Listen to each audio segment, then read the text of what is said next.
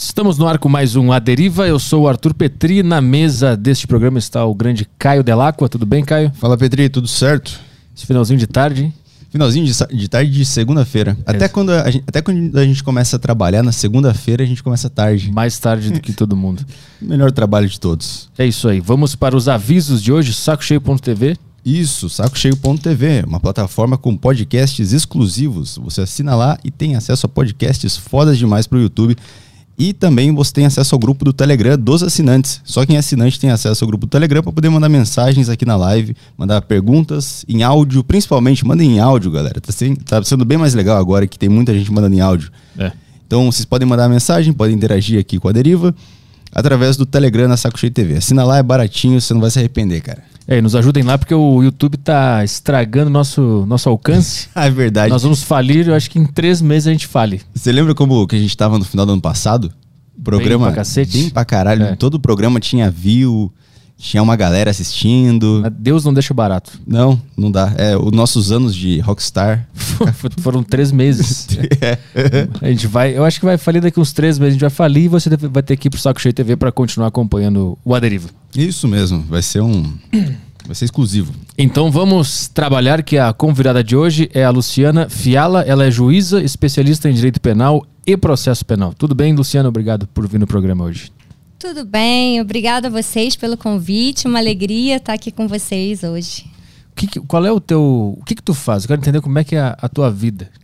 Então, eu sou juíza titular do 5 Juizado de Violência Doméstica e Familiar contra a Mulher, do Fórum Central do Rio, e atendo é, lá exclusivamente vítimas que são do sexo ou do gênero feminino e que sofrem violência. Uhum. Então hoje teu foco é na violência doméstica. Sim, também. E também acumulo uma vara criminal, que já estou tempinho acumulando para não perder a prática do crime, né? O que, significa acumula uma vara criminal? Acumula é que além do meu juízo, que é a violência doméstica, eu também tenho essa, essa outra vara que é a que eu estou acumulando, eu tenho a mais, né? Então eu faço as audiências criminais, dos crimes em geral, nessa vara. Que eu era uma juíza eminentemente criminal. é, atuava em. Fiquei bastante tempo em Madureira. Sempre gostei do crime, quis do lado bom do crime, quis fazer, quis ser juíza para atuar nessa área criminal, que foi a área que eu sempre gostei. E saí desse juízo criminal de Madureira para assumir a violência doméstica do centro. E achei que eu não fosse gostar. Achei que eu ia ser, que ia ser apenas um período que eu ia passar antes de ir pra uma vara criminal é, propriamente dita para ser minha, para ser titular de uma vara criminal do centro da cidade. Mas não, agora eu não saio mais, me apaixonei pelo assunto, passei a estudar essas questões relativas ao gênero, relativas à violência doméstica. Então eu estou gostando muito, faz um efeito enorme, assim, o seu papel social, ele é muito maior do que numa, numa vara criminal. Numa vara criminal, você acaba se limitando a julgar quem é culpado, condenar o culpado, absolver o inocente. Condenado o culpado, ele vai para dentro de um presídio e muitas vezes ele vai sair pior do que ele entrou. Enquanto que na violência doméstica eu vejo o resultado do meu trabalho, as coisas funcionam. Então você consegue amparar uma mulher numa situação de violência, você consegue ed- reeducar um agressor. Então o alcance social, ou seja, o meu papel é, positivo para a sociedade, ele é muito maior na violência doméstica do, do que numa vara criminal. Você me dar um- algum exemplo de algum caso concreto que isso aconteceu? Que isso só não condenou alguém, mas ajudou também a sociedade como um todo? Então, é, normalmente, quando é o caso, a gente condena. Quando não é o caso, a gente absolve. Mas, uma vez condenados, é, os, os autores de violência doméstica, eles passam é, por um grupo reflexivo, chamado Grupo de Homens. E esse grupo leva essa, a- a- eles a refletirem sobre a questão da violência doméstica, o respeito à mulher, é, o respeito a- ao direito da mulher em ter uma vida livre de violência, a ter uma vida sadia, uma vida de paz, que a gente sabe que aqui no Brasil isso é muito difícil. A gente é o quinto país mais perigoso do mundo para as mulheres viverem, porque as mulheres são mortas aqui no Brasil direto. Então, é, e a mulher também, ela tem todo um serviço é, de assistência social, de psicologia, de atendimento, de patrulha Maria da Penha, por exemplo, que é, são os policiais militares, a Ronda Maria da Penha, que ajudam na fiscalização das medidas protetivas, servem como suporte, ela fica com aquele telefone, ela participa também é, de, de grupos de psicólogos. Então, é cotidiano você vê o resultado do teu trabalho. Não é em um caso. Uhum. É, são em vários casos, assim. E é, e é muito bacana isso. E eu passei também a refletir sobre essa questão do novo direito. Porque isso é o novo direito, né? É, o direito criminal, o direito penal, é, hoje em dia, ele sofre de uma série de limitações. Limitações essas é, provocadas muitas vezes pela ineficiência do Estado, de uma maneira geral, de incluir em presídios programas que efetivamente é, ressocializem esses presos que vão para lá, que façam eles ter uma nova perspectiva. Né? Então, é, esse novo direito é o direito voltado às questões de gênero. É voltado à questão dos vulneráveis. Né? O direito precisa enxergar os vulneráveis. Quem são os vulneráveis? São aquelas pessoas que, ao longo da história, foram colocadas de lado, foram marginalizadas. Exemplo, as mulheres. Né? A gente tem essa questão das mulheres serem voltadas para o ambiente interno, para casa, para o lar, para o cuidado com os filhos, para a maternidade, enquanto que o homem é voltado para o patrimônio, para ser o provedor, né? a virilidade, o poder, o dinheiro. Basta olhar para cima que as posições de grandes empresas, nos próprios tribunais, nas cortes superiores, majoritariamente homens. Hum. Né? Então, as mulheres ficaram muito privadas de terem uma profissão, de, de terem um ambiente, um, terem um cargo público, um cargo político. E isso vai refletindo é, em não atendimento às demandas delas. E não digo só das mulheres, né? As pessoas que são os vulneráveis são as pessoas é, que têm a raça diferente da branca, que não são os brancos né? As pessoas negras, as pessoas indígenas, as pessoas com deficiência, os idosos, as crianças. Então, essas pessoas são vulneráveis e o direito tem que lançar luz uhum. sobre esse lado para poder igualar essas partes, que muitas vezes existe uma desigualdade de partes numa, é, numa demanda. Então, a, agora o CNJ criou o protocolo para o julgamento, é, protocolo para diretivas com julgamento com perspectiva de gênero. O que, que é isso? É você igualar as partes partes. Se você tem uma parte em franca desvantagem, é, cuja decisão judicial vai impactar de maneira negativa, você deve igualar, né, fazer valer o princípio da igualdade material e aí julgar, porque aí você vai julgar de maneira imparcial. Como é que funciona essa igualdade na prática? Eu não entendi muito bem como é que se faz para fazer essa igualdade. Então, a gente, a gente, se a gente olhar uma das partes e verificar que ela faz parte desse grupo de vulneráveis, que ela é, por exemplo, que ela é mulher, que ela é uma mulher negra, que é duplamente estigmatizada por ser mulher e por ser negra, que ela acaba é, sofrendo uma desigualdade em relação à outra parte, como são as demandas de violência doméstica. O poder está com quem? O poder está com o homem. O direito é eminentemente masculino. O direito, se a gente for pensar bem, ele é feito por homens para homens, em sua grande maioria. Hum. Então, tá na hora é, do, do, julgador e de todo o aparelho jurídico, todos os operadores do direito atentarem para isso, que a gente não pode perpetuar esses estereótipos nos nossos julgamentos. A gente não pode perguntar sobre a vida particular da, da vítima, em caso de estupro. O que, que isso tem a ver? Se uma mulher ah. é, por exemplo, roubada, é, ela estava andando no carro de madrugada, mas o que, que ela estava fazendo lá de madrugada? Essa pergunta é feita para um homem? Ah, isso, isso era perguntado em julgamentos? Normalmente a gente replica isso, até sem querer. Então, se um homem é roubado de madrugada, alguém vai perguntar o que, que ele estava fazendo ali de madrugada? Não, mas a mulher vai. O que, que você estava fazendo ali de madrugada, sozinha, essa hora? Não tem essas perguntas? Então, o julgador ele tem que se despedir disso. Para ele poder é, prolatar uma decisão sem nenhum preconceito. Uhum. Sem nenhuma reprodução daquilo que é incutido na nossa cabeça desde que a gente é criança. Ou seja, de que menina gosta de boneca e menino gosta de carrinho. Não tem que ser necessariamente assim. Uhum. Nós sabemos que isso cada vez está cada vez mais comum, não é verdade? Então, no, no fim das contas, é, é, usar a palavra da lei é, de forma cega, entre aspas, sem ver quem está ali de verdade para aplicar. Porque o que eu estou entendendo é que existe um privilégio de algumas pessoas e não uma uma colocada para baixo de outras pessoas, Sim, é existe um privilégio fomentado pela sociedade. A sociedade fomenta na detenção de, de poder nas mãos daquilo que é masculino. O masculino é mais valorizado, né? A gente vê essas propagandas, por exemplo, de cerveja. Tinha uma mulher muito gata desfilando. Agora eles deram uma segurada nisso. Hum. Então usa a mulher como objeto, direciona essas propagandas para quem? Para quem tem poder e grana.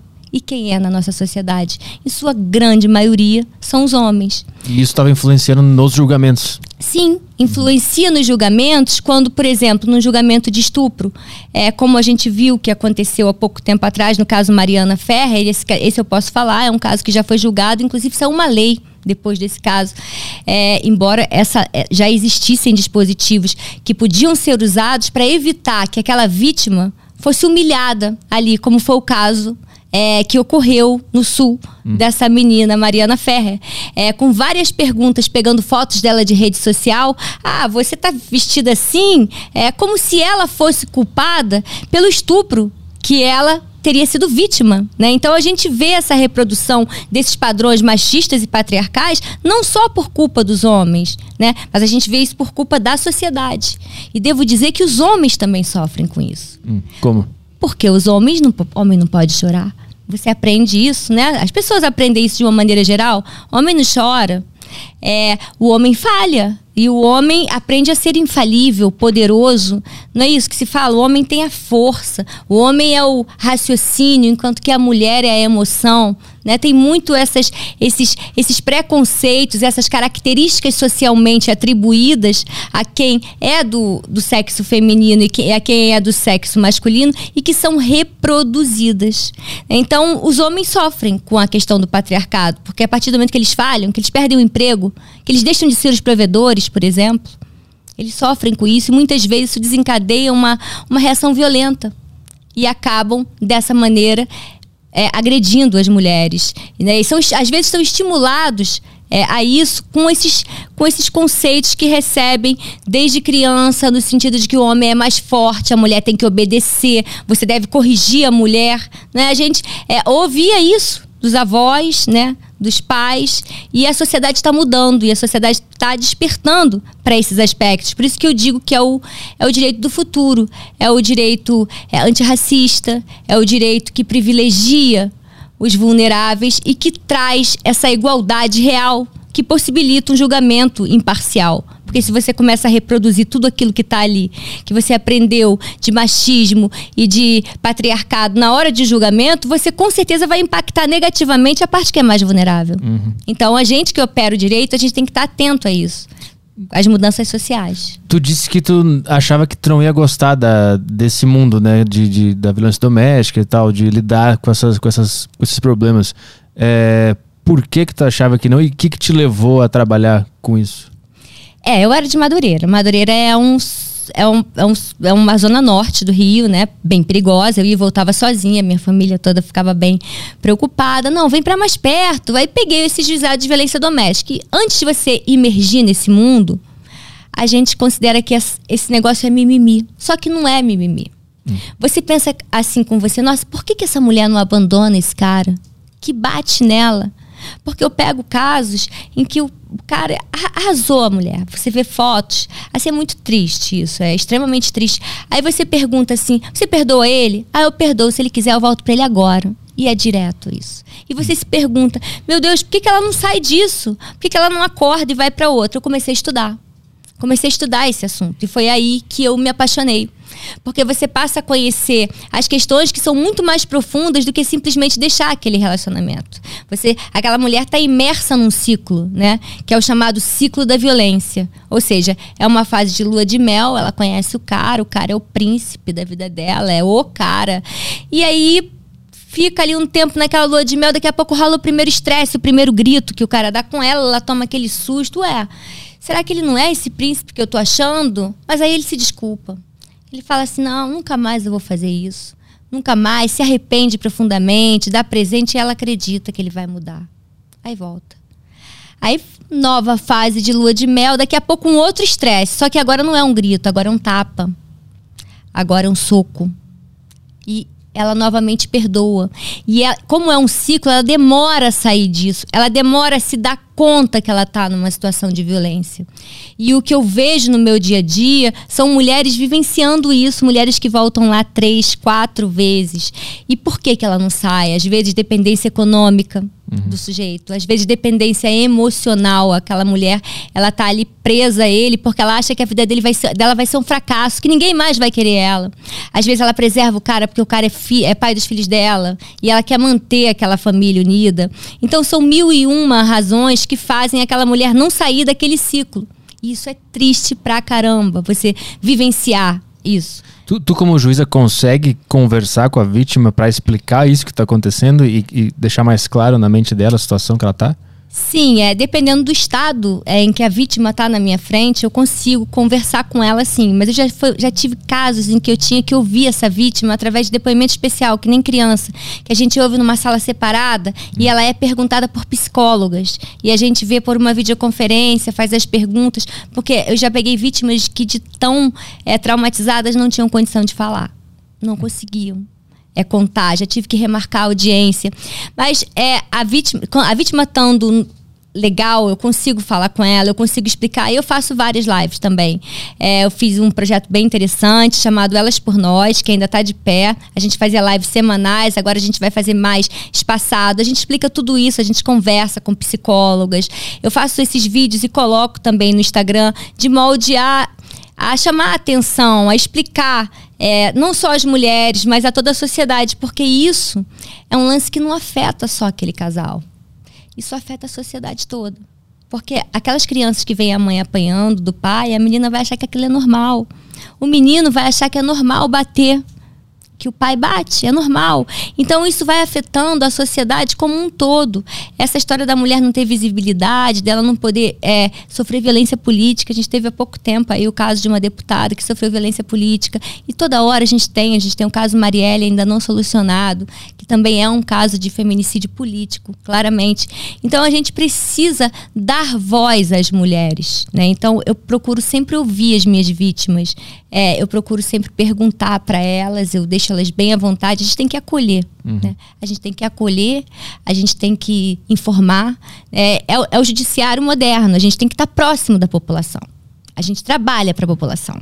Então a gente tem que ter a população próximo da gente, utilizando uma linguagem direta, uma linguagem simples, né? Porque o juiz também é, é humano. Né? É, um, é um servidor público que está ali trabalhando e que está ali para ajudar. E eu sinto que na violência doméstica eu estou é, ajudando e participando de uma maneira positiva, mais até do que no criminal, como eu já te disse. Há quanto tempo está na, na violência doméstica? Eu tô há mais de cinco anos lá. Nesses cinco anos, qual o caso que tu mais se orgulha de ter resolvido? E tem algum que tu conversou com a mulher e tu percebeu que ali na conversa ela, ela mudou, entendeu a situação? Sim, eu tenho, eu tenho vários casos, assim, bem, bem, bem chocantes. Eu tenho um que o sujeito jogou uma panela de pressão em cima da mulher porque ela queimou o arroz. É, então, é, são, são agressões, assim, brutais. E muitas vezes, e uma coisa que, assim, que é, que é bem interessante é que durante a pandemia a casa passou a ser o local mais perigoso para a mulher, né? Porque ela passou a ficar 24 horas ali com o agressor. Então a gente fez um monte de campanha, a gente criou a campanha do sinal vermelho, que ela ia para as farmácias com um X vermelho na mão, é, para poder denunciar. A gente é, criou Maria da Penha Virtual, que ganhou o prêmio no CNJ agora, que você faz tudo online, se você registra a tua, a tua queixa, entre aspas, de violência online chega na nossa mão rapidinho para a gente deferir protetiva, se for o caso. E o que eu vejo me deixa muito contente nas audiências são vizinhos, vizinhos, vizinhas, são transeuntes, pessoas da rua que param para acudir aquela mulher e vão lá prestar depoimento. Então isso é muito bacana porque a gente sente que o papo de briga de marido e mulher não se mete a colher.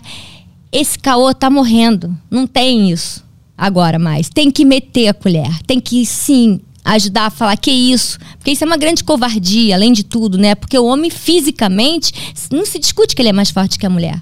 Não se discute que ali é uma briga desigual que ali é uma briga de dominação. Né? Então, os vizinhos estão se metendo, os vizinhos estão indo em juízo prestar depoimento, que muito me orgulha de poder ter é, a participação da, da sociedade numa causa tão importante. Então, eu acho que essa, essa, é, essa esse acorda que a gente está dando, é, que, dos tempos para cá, e a gente tem, vem fomentando isso, é uma coisa muito, muito importante que me, me deixa muito contente, assim, em termos da participação de outras pessoas é, né, nesse, nessas questões. E como é que funciona a investigação num caso desse? O que, que chega para ti, para tu decidir se aquele cara é um culpado ou não? Então, primeiro, normalmente chega o pedido da medida protetiva, que é tipo uma cautelar, é uma, é uma, uma medida de urgência. E normalmente essa cautelar ela vem com o depoimento da vítima. É, então a gente analisa aquele depoimento inicialmente, é só uma, é só uma, uma questão assim, bem. É, tem uma frase que é bem importante: na dúvida a gente protege.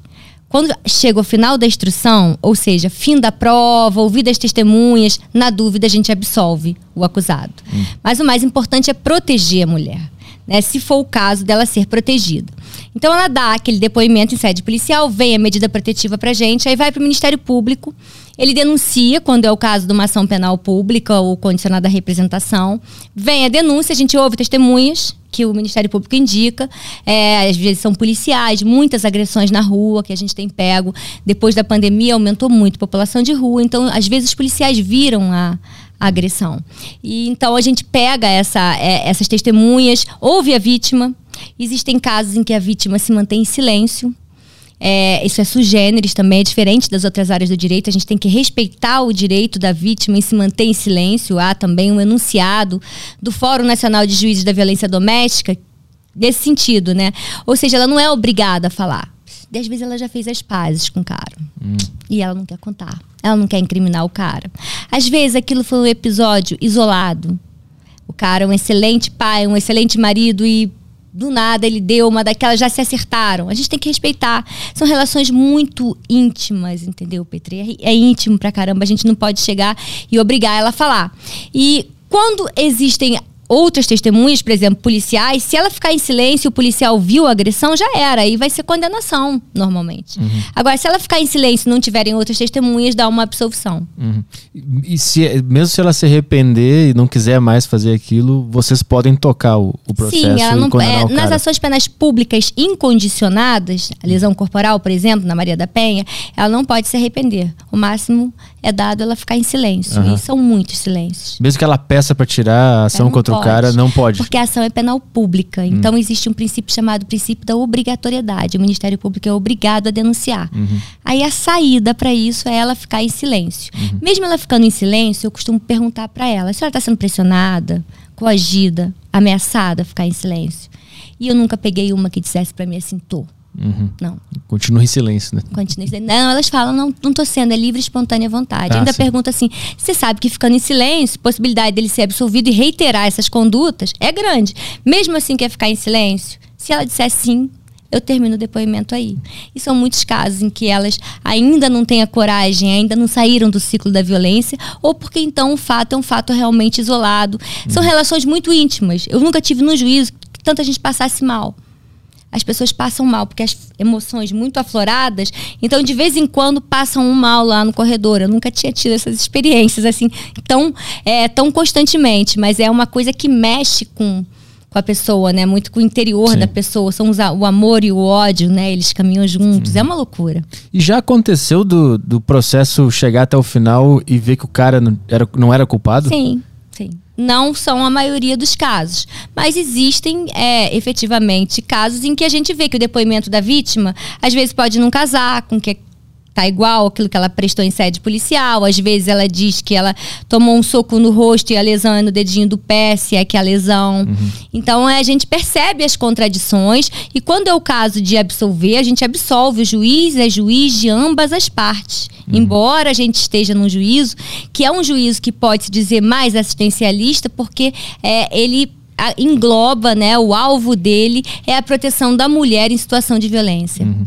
Como é, quando que tu começou a carreira no mundo da... da... Tô há 20 anos já como é. juiz, eu vou completar 20 anos aí em janeiro do ano que vem. Mas, mas se entra direto para juiz ou tu trabalhou em alguma coisa na área antes, antes de, de Eu cheguei a advogar um pouco, sim. Eu fiz a faculdade de Direito querendo ser juíza, né? Eu cheguei a fazer veterinária junto. Passei para veterinária lá naquela universidade de Viçosa. Aí eu tinha, sempre fui temporã, meu, meus pais eram bem mais velhos, meu pai me fez uma chantagem. Não, você vai me deixar aqui, vai para Minas sozinha, era tudo que eu queria, né? Morar num alojamento, pô, com meus 18 anos e tal. Mas aí não. É, fiquei aqui, gostava também da parte de direito. Acho que se morresse um animal na minha mão, eu ia chorar lágrimas, porque eu gosto muito de animais. E aí fui, fiz a minha opção certa. Eu acho que eu, que eu, que eu, eu gosto, eu amo aquilo que eu faço. E acabei fazendo a UFRJ e em seguida já voltada a concurso público, né? Acontece que você demora um bocado a passar, difícil pegar quem passa de primeiro. Eu passei no meu terceiro, né? No meu terceiro concurso para magistratura, eu passei, eu comecei a fazer concurso para outras áreas também.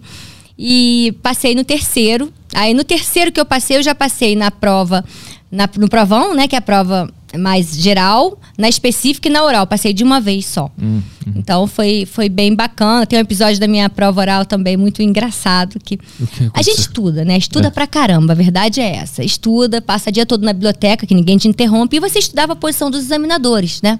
Então você pegava os acórdons, que os caras são desembargadores, né? Os examinadores são desembargadores de tribunal. Pegava os acordos, né? Estudava aquela posição dele, né? Porque tudo em direito tem duas ou mais posições, né? Um cara entende que é de um jeito, outro que é... Então você tinha que estudar a posição dele.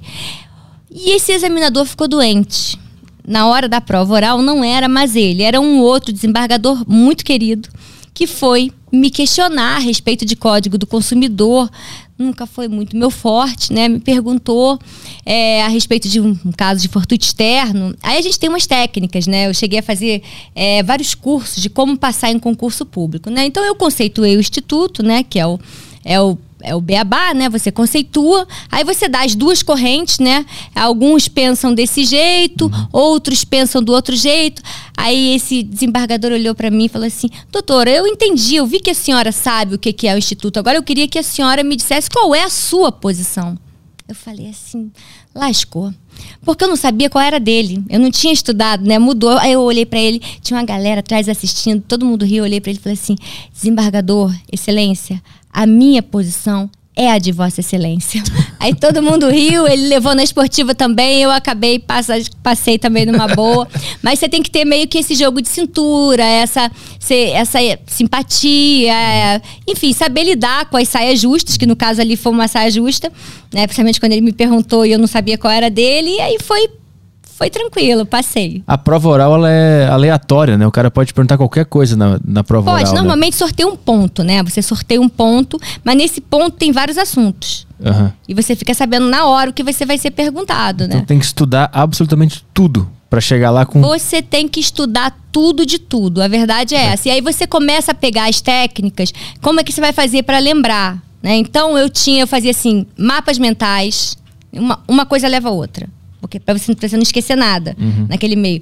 Fazia umas árvores, tipo umas árvores genealógicas em que as setas saíam e um assunto levava ao outro. Você vai aprendendo aí umas técnicas, né? Cheguei a fazer também um curso chamado Hemotologia Jurídica, é como uhum. fazer o seu organismo funcionar a teu favor. Como então assim? você nunca fala assim, vou esquecer. Você sempre fala assim, vou me lembrar. Vou me lembrar. E você se antevê na posição. Você se vê sentado ali na cadeira de juiz. Uhum. Né? Então você faz, você nunca tem uma postura derrotista, você está sempre com uma postura para cima, alto astral, concentrando a tua energia e visando mesmo a, aquele cargo que você almeja. Né? Eu sei que depois desse, desse curso eu passei. Na força do pensamento. Sim. É, é pra, pra uhum. ver como isso é, é, importante. Eu era uma pessoa excessivamente pessimista, né? Uhum. Até porque não, ah, o tombo, se eu levar o tombo, eu não vou cair muito do alto. Uhum. Mas não é isso. Você tem que ser positiva, né? Você tem que ser otimista para você alcançar as coisas. E hoje em dia eu, eu meio que procuro levar isso pra minha vida, né? Uhum. Seja otimista, pense no que você quer, foca ali e vai. O que, o que, que leva uma, uma pessoa lá com seus 18 anos a olhar para a profissão de juiz e pensar, eu quero fazer isso? Você acha que é vocação? Ou eu é... acho que é vocação. Eu acho que é vocação porque eu nunca tive, assim, dúvidas acerca da decisão que eu tomei. É. Eu nunca fiquei assim, é, cheguei em casa e fiquei preocupada de ter dado a decisão errada. Uhum. Eu não tenho essa preocupação. A minha preocupação e o que roda na minha cabeça, muitas vezes me impedindo de dormir, são os casos. Os casos é, mais sérios, os casos que envolvem essas questões de alta vulnerabilidade, uhum. é, crimes contra crianças, essas questões de tortura. Então, eu me preocupo com os casos. Assim, eu não tenho a preocupação de ter tomado a decisão errada. Uhum. Porque no momento que eu tomo a decisão, eu tô ali imbuída de tomar a melhor decisão. Uhum. É, de tomar a decisão mais acertada. E fico muito tranquila, porque todas as minhas decisões elas são sujeitas a recurso. E a gente tem lá um time muito bom, assim como tem aqui em São Paulo, tem no Rio também, que se eu tiver cometido qualquer equívoco, vai rever a minha decisão da melhor maneira. Mas o que que tu viu quando tu era jovem que te trouxe essa vontade? Foi um filme, foi alguém que trabalhava com isso? Foi alguma história, algum livro que te trouxe essa essa não, vocação? eu sempre dizia primeiro eu queria ser médica, né? Justamente que meus pais eram mais velhos, eu dizia que eu ia ser médica para cuidar dos meus pais quando eles envelhecessem. Aí eu vi que esse lance da medicina não ia dar certo comigo eu não sou uma pessoa muito sangue frio, essas coisas, não ia dar certo. E aí eu comecei a pensar que se eu não fosse médica, o que, que eu seria? Eu queria ser juíza, eu queria julgar as pessoas, eu queria dar sentenças.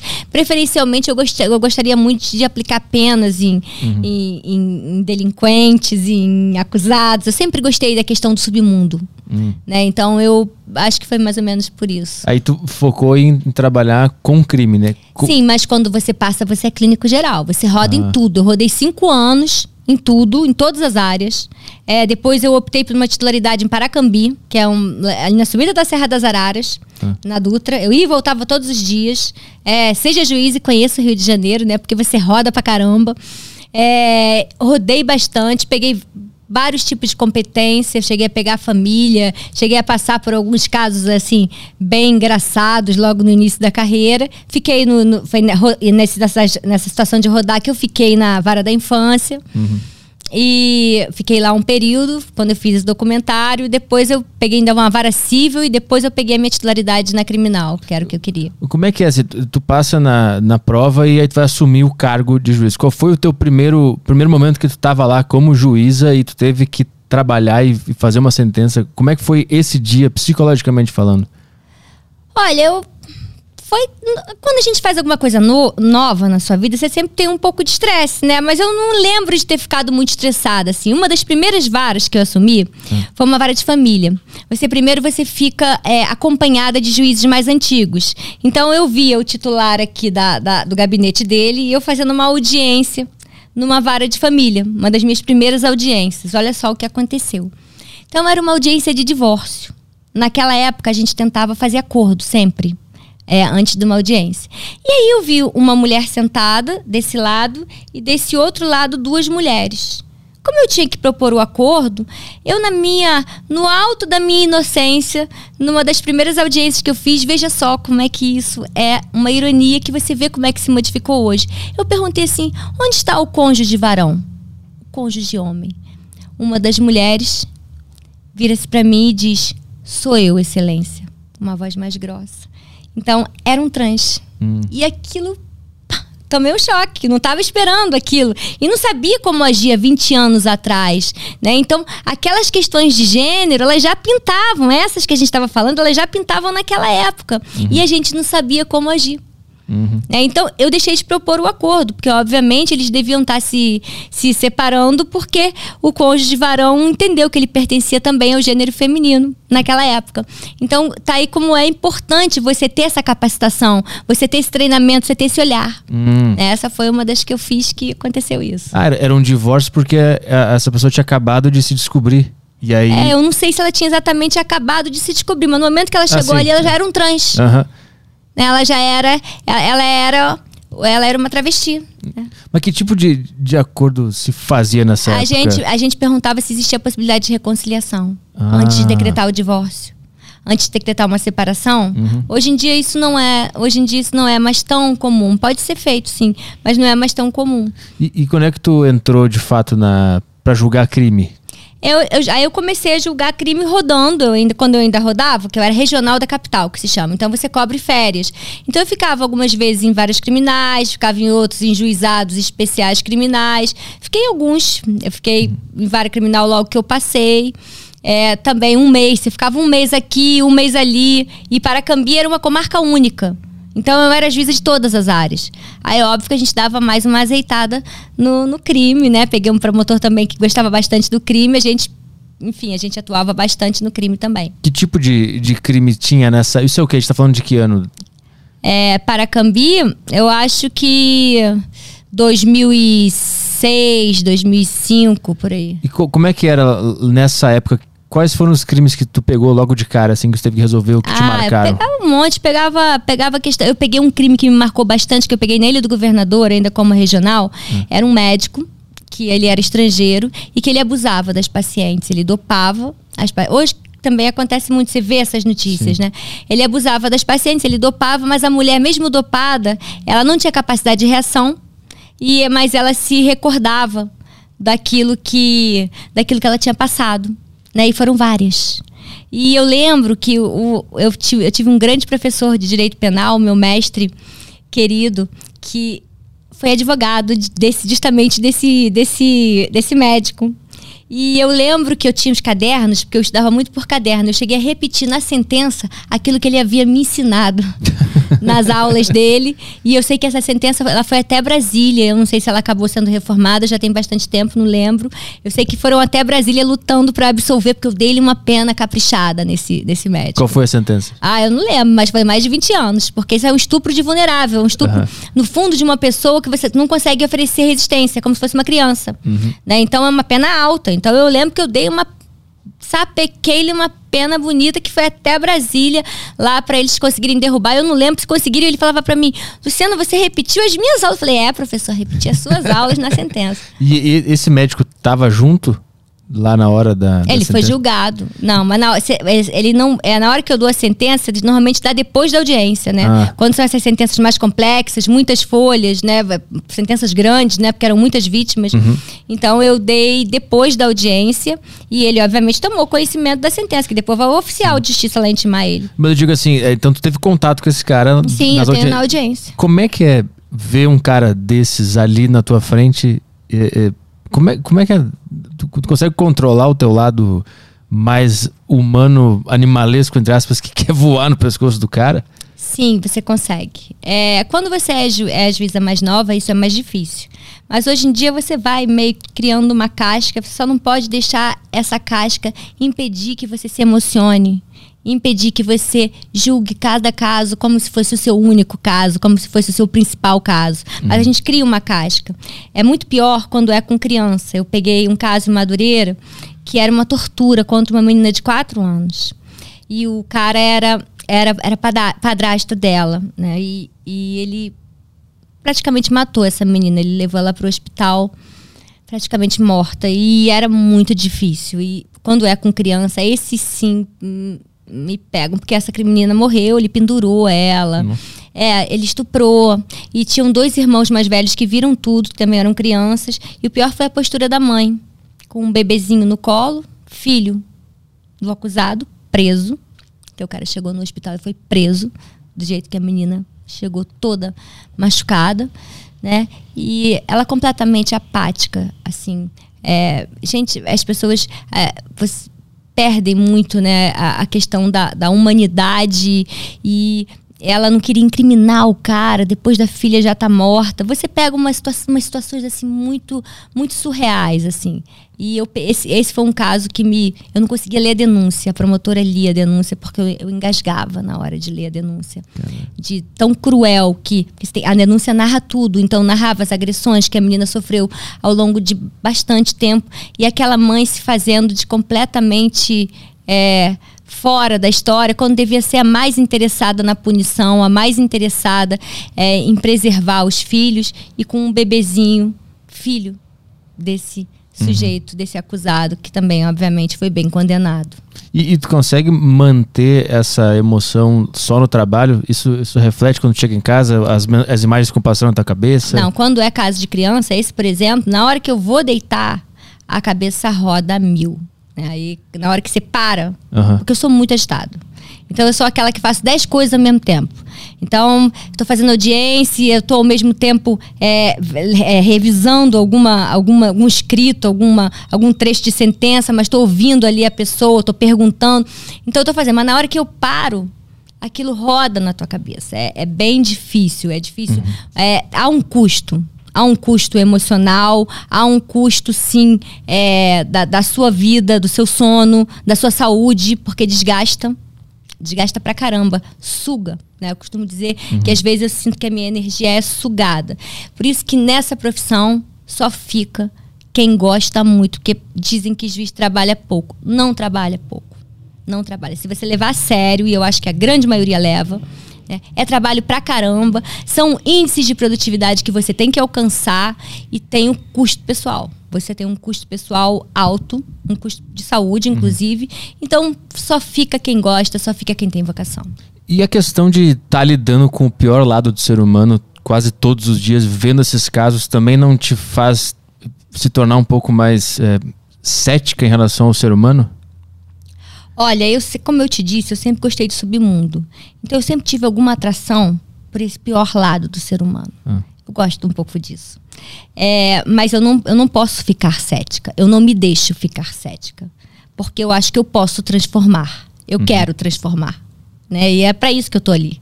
Eu acho que cada um tem a sua função aqui nesse mundo. Né? Porque você vai passar aqui batido, em branco, não é muito comigo.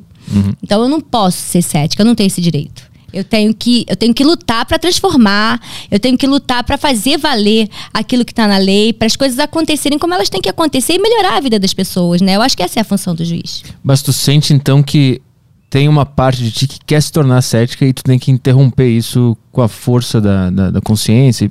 É, para mim, eu não chego ao ponto de ter que interromper esse ah. ceticismo, porque ele não me, ele não me contamina. Ele não eu, não, eu não me deixo muito contaminar, não. Mas é, o desgaste é grande. É, o uhum. desgaste é um, é um desgaste emocional grande.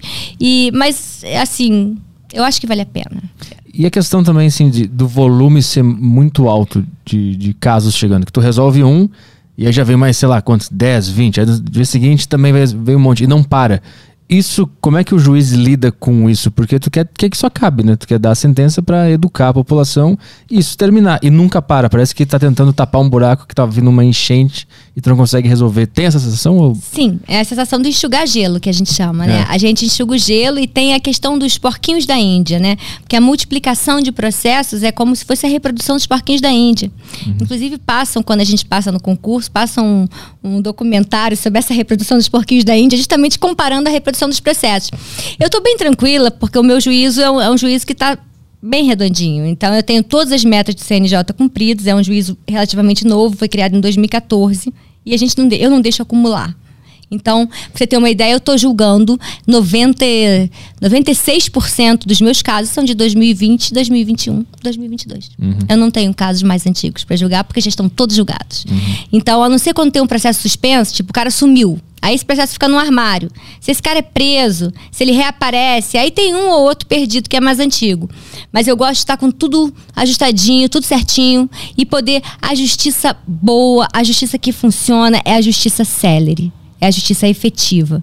E eu procuro imprimir essa celeridade no meu juízo. Né, às vezes, depois da pandemia, foi. A gente chegou quase a 4 mil processos. Então, a gente voltou agora para o patamar de 2 mil, um pouquinho menos de 2 mil. Isso agora, em ano passado, foi uhum. punk, para botar em dia. Eu vou te perguntar uma coisa que eu também perguntei para outro juiz que, que vem aqui, que é o seguinte: o papel do juiz é, é descobrir a verdade ou é desconfiar dos dois lados para porque os dois lados estão meio que tentando jogar com as palavras para te convencer de uma história, né?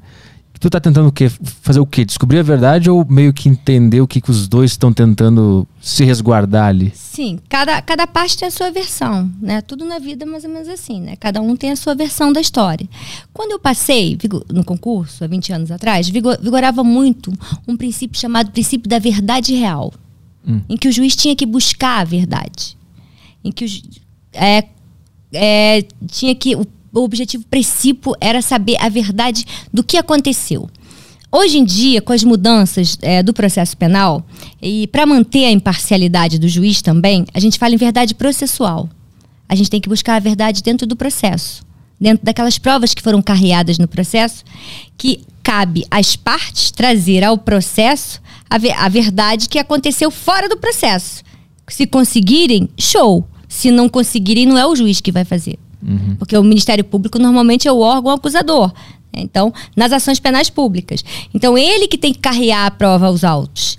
É, o juiz não tem, a meu ver, na minha opinião, embora existam opiniões em contrário, conforme tudo no direito, uma postura meramente passiva. Né? De ficar, de ficar é, olhando sem entender. Né? Se tem alguma coisa que não está claro, eu pergunto. É, e assim a gente vai. Mas é, o juiz não pode ser confundido com o justiceiro. Justiceiro é uma coisa, juiz é outra coisa. Né? Então a gente, é, eu analiso as provas que são trazidas aos autos. Agora, é, juiz produzir prova fica meio esquisito. É, o juiz julga. Quem produz prova é o órgão acusatório e a defesa. Uhum. E a gente sopesa aquilo ali na razoabilidade, vendo o que, que é razoável, o que, que casa com os relatos que você ouviu é, durante a, as audiências e busca a verdade processual. Tu tá tentando achar uma, uma fotografia da realidade, não a realidade em si.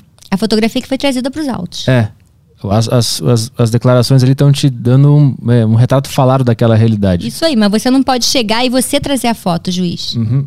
Porque fica esquisito, né? Mas, Porque senão o órgão acusador, se, ele acaba se misturando com o órgão julgador. Aí a gente vira uma inquisição. Uhum. Que era o rei que acusava e que julgava. Sim. Você já sabe qual é o resultado desse julgamento. Sim. E quando eu vejo a, o trabalho de um juiz, eu sempre fico pensando, cara, como é que eles conseguem? Porque os dois lados vão trazer os seus melhores argumentos, tanto para acusar quanto para se defender. E são todos muito convincentes. Eu, quando olho de longe, eu fico, cara, não sei quem é culpado e quem não é. E eu fico pensando como é que se consegue avaliar e não cometer uma puta injustiça do cara tá sendo acusado de forma falsa ou da vítima ser realmente uma vítima não ter tantas provas de que é uma vítima como é que lida com tudo isso Cara, nem sempre é tão, é tão bem feito assim. Por exemplo, hum. na violência doméstica, o que eu percebo é que, é, às vezes, como é que o cara vai fugir daquela acusação? A mulher tá machucada, né? Então, é, ela tá com ferimento. Ah, não, não, não fiz nada. Não, peraí, vamos, vamos devagar. Vamos no passo a passo, se eu estou interrogando. Se não tem mais prova, eu vou interrogar o cara. Vamos no passo a passo. O que, que aconteceu? Não, ela quis pegar o meu telefone, que agora eu costumo dizer que o telefone é o órgão mais sensível do corpo. O que dá mais briga é o telefone, tá? Então ela quis pegar meu telefone e eu empurrei ela para ela não pegar. Ah, o senhor empurrou. Então já ele já tocou nela, já teve contato físico ali, né? Que ele disse que não tinha feito nada. E ela tá marcada, porque o perito viu as marcas. Então o senhor empurrou ela. O senhor empurrou por onde? Pelo pescoço. Pelo rosto. Uhum. É lógico, tá a marca ali, ele agrediu, ele empurrou. Né? Então as coisas são. Você pega assim, você pega, assim como você pega eventuais falhas, uhum. eventuais distorções de depoimentos, de testemunhas, de vítimas, né? E aí você não condena quando uhum. é assim. Se você tem dúvida, essa dúvida milita a favor do acusado. Uhum. Mas na violência doméstica não é tão, tão comum assim bolar milhões de estratégias, porque vai cair ele na hora. O cara pode ficar em silêncio. Uhum. Inclusive, a primeira coisa que eu falo para eles, tem direito de ficar em silêncio. Se você quiser ficar em silêncio, o silêncio não será usado em seu prejuízo. Ainda pergunto, entendeu o que eu falei? Entendi. Aí adiante eu começo a perguntar, vai falar ou vai ficar em silêncio? Porque é, muitas vezes ele fica em silêncio. Eu tenho que respeitar o direito dele ao silêncio. E, e como é que é a relação do advogado das partes? Porque ele também está tentando.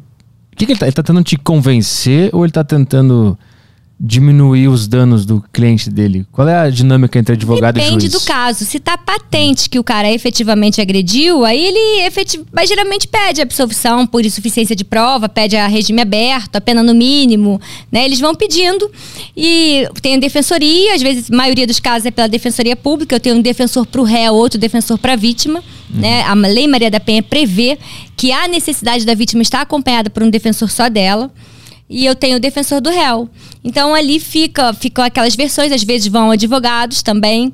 É, e, mas a questão é que a, a verdade é que há uma necessidade também de capacitação da advocacia para atuar na violência doméstica. Porque muitas vezes a gente vê uma questão de um quebra-galho, ou seja, de um advogado que é um advogado de família e que vai atuar na violência doméstica. E isso às vezes não é tão legal porque acaba não conhecendo a dinâmica e prejudicando é, o, o, o, cliente dele. Uhum. Né? Então, por exemplo, casos em que a vítima ficou em silêncio, não tem mais nenhuma testemunha. O acusado vai responder as minhas perguntas no interrogatório? Se eu fosse advogado, eu jamais deixaria ele responder. Vai ficar em silêncio. Mas às vezes o advogado não alcança isso, ou ele milita em outra área e não conhece a violência doméstica, não sabe que ali é eminentemente criminal, porque a gente apura crime. Uhum. Né? Então tem a parte civil, que são essas medidas protetivas, e apura o crime também. Então ali, se ele fizer prova contra si no interrogatório, se eu perguntar, ele se enrolar, acabou. Então a melhor coisa é ele ficar em silêncio. Uhum. O que se discute é que se o acusado teria o direito de mentir. Né? Para a maioria teria o direito de mentir. Né? Então, por exemplo, no documentário, no documentário você vê claramente que tem os, os menores que estão querendo me enganar. Não, eu pedi. Não, você não pediu. Você pediu o relógio, o cara dá se ele quiser. Você não pediu. Como é que é isso? Uhum. Né? Então, é, eu, eu vou efetivamente para pegar as contradições e, e, e saber o que, que ele vai me responder. Ele pode ficar em silêncio. Agora, se ele começar a me tirar, isso irrita o juiz, né? Ninguém quer ser feito de bobo. Acontece do, do cara começar a tentar te passar a perna achando que tu é boba? Isso acontece. acontece. Acontece. Tem algum, algum, exemplo? Não, acontece muito também no crime, acontece na violência doméstica, ah. né, em que ele nega peremptoriamente que ela caiu, né? Ou, ou, aí quando ele vê que ele está muito enrolado, que ele já não vai, vai ter como fugir daquelas perguntas, mas não vai ter como sair bem, ele responde para mim assim: esqueci. o senhor esqueceu? Agora o senhor lembrou que esqueceu. É. Aí, é lógico que tá tudo gravado, né? Uhum. Então você vai ouvir aquilo depois, você vai. Esqueceu. Uhum. Não, primeiro não bateu, depois ele esqueceu. Então aí já tem a contradição que você soma com outras provas, outros depoimentos, depoimento da vítima e, obviamente, conduz para a condenação. E, e, a questão da segurança de um juiz ou de uma juíza que está envolvida com o crime, né, que está julgando o crime, isso é uma preocupação no dia a dia? Sim, eu já tive algumas vezes com escolta, né? Algumas vezes nesses 20 anos eu já, já tive que andar com escolta devido à ameaça. E, mas é uma coisa. Eu não vou te falar que eu gosto de andar com a escolta. É, mas foram pequenos períodos que eu precisei da escolta. E agora, medo, eu não tenho medo. Não adianta que ninguém, ninguém vai me botar medo. Assim, eu tenho medo de outras coisas.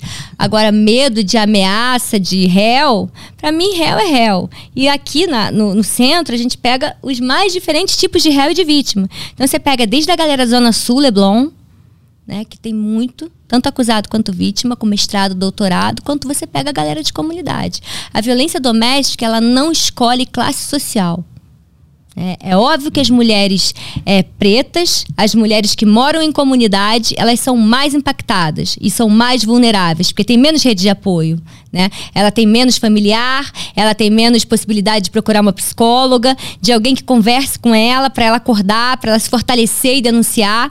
Mas você tem todo esse pessoal que é, que é um pessoal com poder econômico grande, é, com, é socialmente é, visível é, mas não adianta, que uhum. para mim não tem esse negócio. Tá ali sentado no banco dos réus, eu não quero saber se ele mora na zona sul, se ele mora na comunidade, ele é réu. Que, que ocasião foi essa que tu recebeu a ameaça? A ameaça acontece na hora ali ou recebe um bilhete, ah, já tive diversas, já tive diversas, já recebi ligação, já, já encontrei o um acusado uma vez que me encontrou dentro de uma loja e me deu um beijo na cabeça. É, é, vai, vai, passando. Já tive é, acusado me ameaçando dentro de cartório. É normal, é, faz parte da, da, da, da, vida do juiz, infelizmente. O ideal seria que não acontecesse, mas eu acho que deve acontecer em todos os lugares. Cara, um beijo na cabeça do nada, assim. E eu não lembrei quem ele era de imediato. Eu só uhum. lembrei quando ele é, quando ele me falou alguma coisa relacionada ali ao, ao, fato que eu lembrei quem ele era. Uhum. Aí eu tive que ficar fiquei uns três meses com a escolta. E foi na Zona Sul. Uhum. Mas na audiência, o cara nem pensa em fazer isso, né? Não, na audiência eu tive que prender. Já, às vezes eu já aprendi, gente. Ah. É, na própria audiência. Às vezes o cara chega e já ameaça a vítima no corredor, passa por ela. Hoje eu encontro com ela na porta do fórum, porque eu tenho uma sala separada para as vítimas. Uhum. Então, às, às, vezes, a vítima entra desesperada, dizendo que ele está ameaçando ela do lado de fora. Às vezes já sai dali preso, entra solto sai preso. Uhum. É com a emoção, né? a gente tem que trabalhar, às vezes, com emoção e fazendo a coisa certa. Deixa eu perguntar uma coisa: é, é verdade que a Lei Maria da Penha também serve para um homem que está sofrendo violência ou não? A Lei Maria da Penha ela serve para as mulheres ou para quem se identifique com um gênero ah, feminino, como por exemplo as pessoas trans. Então, se é uma pessoa trans sofre uma agressão de um homem, ela vai figurar como vítima no meu juizado. Isso está na lei. Assim como também eu posso ter duas mulheres, uma vítima e a outra autora do fato, dos relacionamentos homoafetivos. Hum, Eu, eu- não sei se eu li em algum lugar, eu li errado, entendi errado, que, que se um homem estiver sofrendo uma violência dentro de casa, também, ele também pode usar essa lei. Não, ele vai pra lei Não, normal. ele tem a lei geral. Se Tá, um entendi. homem ele, ele sofre é, uma violência, seja da mulher ou seja de quem quer que seja, ele vai para o Código Penal, para a lesão corporal Uhum. do Código Penal. Ah, isso implica em, ele, em a mulher ter é, mais prerrogativas pela Lei Maria da Penha, sim. E por quê? Hum. Porque a mulher sempre foi vilipendiada. É aquilo que a gente estava conversando no Sim. início. A mulher sempre passou, durante toda a nossa, a nossa evolução social, por privações, por ser colocada num, local, num lugar subalterno, por sofrer violência e a sociedade normalizar essa violência. Né? Quantas vezes é, você já pôde ver homens agredindo mulheres na rua e ninguém fazia nada. A mulher berrando e ninguém fazia nada há tempos atrás. Ah, logo que eu passei pela magistratura 20 anos atrás, isso acontecia. Né? E o que a gente vê hoje em dia é que elas estão acordando. Que elas têm o direito, é um direito humano, né? É o direito humano de ter uma vida sem violência. É o direito humano de ter uma vida sadia, uma vida, é, uma vida feliz, uma vida em paz, né? E, e isso, isso, isso está sendo. Então a gente vê até idosas, as idosas, coroinha mesmo, tipo 70 anos, que sofreu violência a vida inteira e que até que ela resolve denunciar. Então, é, é, é bacana isso. Você vê esse despertar, você vê essa tomada de consciência e você poder participar disso. É, eu acho que a gente está numa transformação para melhor na nossa sociedade. Agora, tem uma, uma- um documentário na Netflix que tu aparece, né? Que tu participa lá. Naquela época daquele documentário, tu estava trabalhando julgando menores infratores, é isso? O que, que era aquilo? Sim, aquela época era a época que eu estava recém-aprovada, pouquinho tempo de juízo, um ano e tal. E eu rodava. Então eu cobria férias, eu auxiliava outros juízes, né? Então ali eu estava na vara da infância e julgava menores infratores. E tava ali, fazia 25 audiências por dia, né? Eu ainda tinha essa força para fazer essas 25 audiências, eu era novinha. Hoje em dia eu consigo fazer também, mas fico bem mais cansado. É, e aí a Maria Augusta Ramos, que já tinha feito Justiça, já tinha feito outros documentários com temas interligados à, à justiça, a- ao, aos- ao- ao dia a dia, ao cotidiano do judiciário. Apareceu lá, olhou pra minha cara, posso assistir a audiência? Falei, pode. Acabou a audiência, ele olhou pra mim, falei, é você que eu tô procurando. Eu falei assim, como assim? Não, eu quero você pro documentário. Porque é, eu acho que ela gostou da maneira como eu conduzia as audiências, que não existe uma receita de bolo. Cada um vai imprimir um toque pessoal seu. é, na sua atuação. Então eu acho que ela gostou da minha linguagem. Eu sempre usei uma linguagem, é, a linguagem pertencente ao meu interlocutor. né? Então, se eu tô com, com, com um menor infrator, eu vou usar a linguagem dele. Ele tem que me entender. É, ele tem que me entender, ele tem que me contar o que aconteceu, ele tem que entender o que ele está fazendo ali. Então ela me chamou, eu fiquei um pouco assustada, que eu não esperava aquilo, né? Aí conversei com outros juízes que já tinham participado de, dos documentários anteriores e topei. A única condição foi que eu pedi para ver antes de ir para o circuito. E ela é uma excelente diretora, né? O documentário foi premiado internacionalmente, ganhou alguns prêmios. E eu pedi pra ver, ela me mostrou, eu fiquei um pouco chocada, que eu não esperava que eu fosse aparecer tanto, que é daquele jeito. É, mas, enfim, é, liberei e foi, foi bem bacana. Eu, eu, inclusive, até hoje sou é, reconhecida na rua, as pessoas pedem pra tirar foto. É, a grande maioria é, aprova, a grande maioria gosta do documentário, aprova a minha postura ali, porque você ali fica muito impotente. Ali é muito estresse. É muito estresse, porque por mais que você faça o teu melhor, você não vai é, resolver aquela situação. Você não vai fazer com que aquele, com que aquele menor é, efetivamente se torne é, uma pessoa melhor. Só você. Porque faltam políticas. Você vai socar o, o- o moleque numa, numa instituição daquelas, ele vai sair de lá que nem um presídio. Né? Porque falta o quê? Falta investimento, falta política pública, falta vontade política para investir em educação, para investir, investir em esporte, para tirar essa garotada da rua, uhum. para que essa garotada não tenha como paradigma o traficante, né? Porque que os caras trabalham no tráfico para comprar um tênis da Nike, né? Para pegar a mulher mais gata, que nem o traficante pega. E era muito difícil, muito assim, impotente que você se sentia, né? Então eu acabava tendo que dar uma bronca neles, né? Muitas vezes para tentar chamar a atenção deles, muitas vezes mostrando, olha aqui sua mãe, seu pai, que tiveram o maior esforço para criar você, para você fazer isso, né? Para ver se eu conseguia de alguma maneira tocar, de alguma maneira tocar o coração daqueles menores. Mas ali é difícil. Era, eram infrações, era assalto, né? Furto, roubo ah, armada, tudo. esse tipo de coisa. Era né? tudo. Eu peguei um menor que matou o próprio pai, porque batia na mãe. Uhum. Eu peguei roubo e furto direto, é, tráfico. Você pega de tudo. É lá na, naquele documentário tem. A desculpa que eles usam é que eles foram meio que foram seguir o bando que estava acontecendo ali. O cara deu arma para ele ou pediu para ele ir lá roubar o cara. E como ele estava com medo de morrer, ele fez, ele roubou o cara para não morrer na mão do traficante e tal. Tem uma toda uma dinâmica dentro dessa de, desses crimes que até até que ponto é real ou não, eu não sei, mas qual é o diagnóstico que tu deu durante essa experiência na vara criminal da, da infância, assim que se fala? É, é vara da infância. Vara da infância. É, infância e juventude, é, é ligada aos menores infratores. Cara, eles sempre contam uma história, né? Eles sempre, é, normalmente estão sempre contando uma história. É, é, assim, tanto menor quanto maior, com arma. Onde, onde é que você achou? Achei arma, achei. Hum. Eu nunca vi tanta gente achar. Eu nunca achei uma arma na minha vida, né? Mas eles acham a arma, né? Achei, uhum. achou, beleza.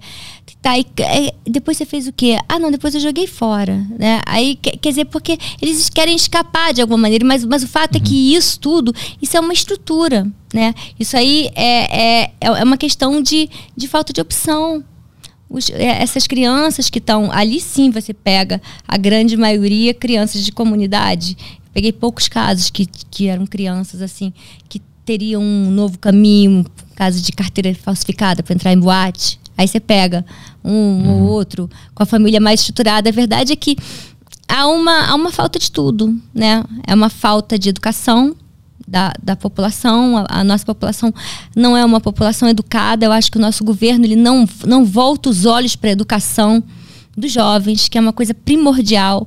É uma, é uma população sem saúde, uma população que vandaliza, né? A gente tem muito isso. A gente sai de uma, uma praia de um domingo em Copacabana, cara, é selvagem. É selvagem, assim, você não tem condição de estar na rua naquele momento. Porque vem uma galera se destruindo o que tem na frente. Então, isso é falta de educação, falta de perspectiva, falta de investimento nessas, nessas pessoas. E isso a gente depende da vontade política. É. Só que a gente não uhum. tem. Eu percebi que muitos daqueles meninos que aparecem lá estavam meio que à mercê do contexto, do que estava em volta, e eles iam na onda e acabavam no mundo do crime por inércia, simplesmente por estar lá. Falta referencial. É, falta família, falta escola, falta exemplo.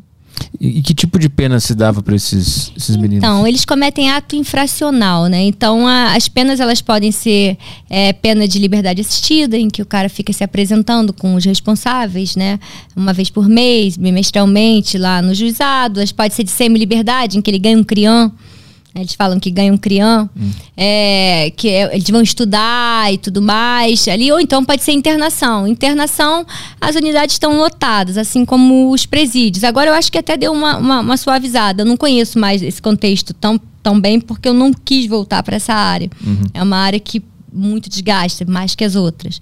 É, e então, para caso de internação, eles ficam no máximo três anos internados. Então eu cheguei a pegar menores que já tinham uma extensa é, ficha de pessoas que tinham matado, que hum. tinham é, é, é, é, cometido tráfico, e aí latrocínio, né? O roubar para matar.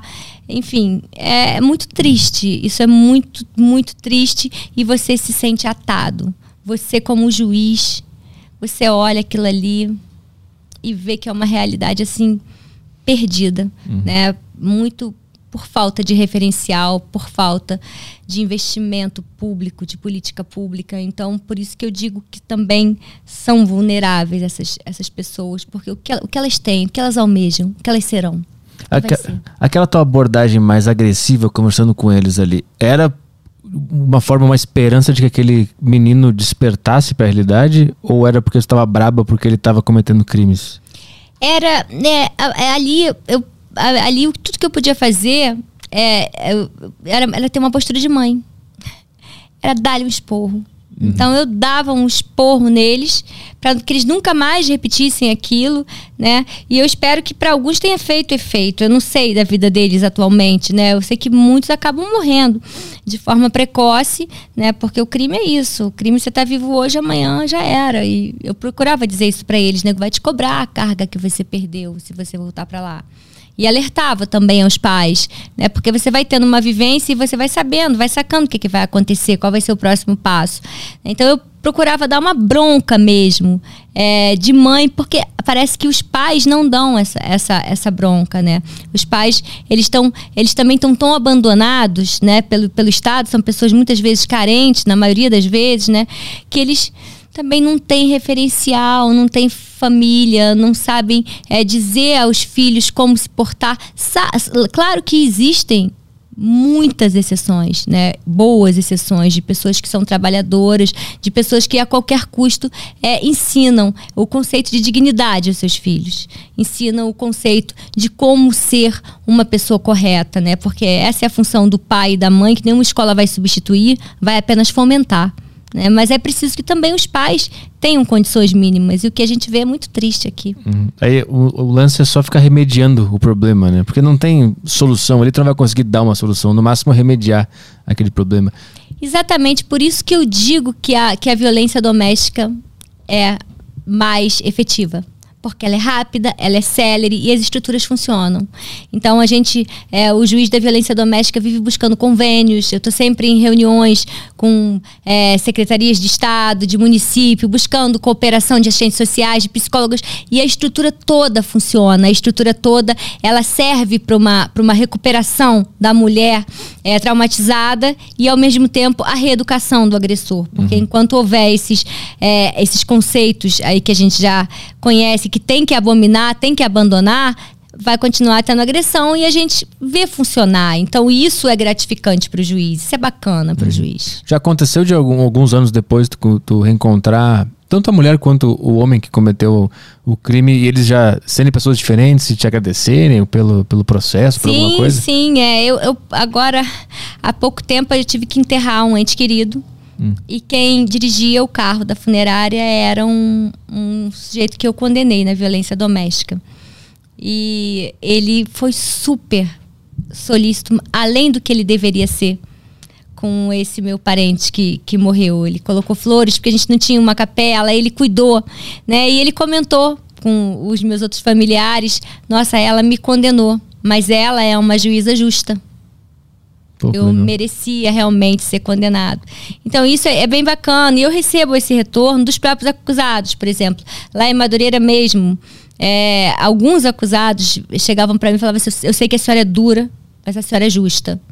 É, porque a gente é assim que tem que ser. Né? Eu não estou fazendo nada além da minha obrigação. Mas é bacana você ter esse retorno, é bacana você você você saber que serviu para alguma coisa aquilo ali e também você pega aqueles casos que são reiterados que o cara vai voltar ali dez vezes e que a mulher vai a pena dele vai agravando né uhum. vai agravando porque ele deixa de ser primário né? E a gente vai incrementando, porque tem, às vezes tem casos em que a mulher registrou 10 agressões, registra, a gente pega muito desequilíbrio, né? A gente pega um desequilíbrio que é que é tanto de um, de um lado da vítima quanto é do lado do agressor também. É um show de desequilíbrio emocional, muitas questões relacionadas a álcool.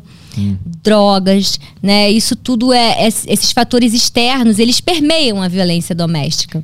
Uhum. É, então, é, você tem que estar tá sempre de olho nisso. Às vezes você não pode colocar o cara num grupo de homens porque ele é viciado em drogas ou ele é viciado em, em bebida alcoólica. E, então você tem que é, primeiro tratar isso, uhum. tratar essa, esse problema mais agudo para depois você você inserir ele num grupo de homens. Senão, no fundo, ele acaba atrapalhando a, a dinâmica do, do grupo, uhum. sabe? Então, não é todo caso que você pode colocar. Não teve um caso que eu tava vendo num, num vídeo teu no Instagram que o cara já tinha deixado a mulher em coma já. E ela ainda estava defendendo ele. Sim. É aquilo que eu te falei. Às vezes eu, eu pergunto assim: é, você vai voltar para ele? não sei se ele vai me querer. Cara, que é dinâmica brabo. estranha. É brabo. A situação, essa a situação, Petri, é muito braba é, em relação à mulher, porque a mulher ela não tem consciência ali da, tua, da força dela própria.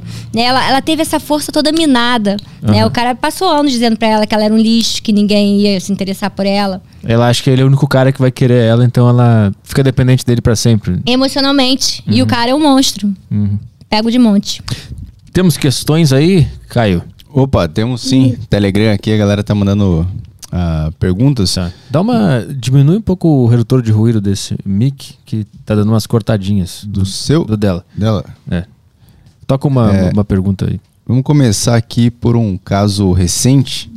É, o Marcos mandou o seguinte: é, juíza, é, juíza, como é do Rio, como é do Rio, tomou conhecimento sobre a reportagem sobre o deputado Gabriel Monteiro? Como houve acusações de estupro, ele pode acabar caindo na sua vara? Fiz uma piadinha aí. Então. Putz, é verdade.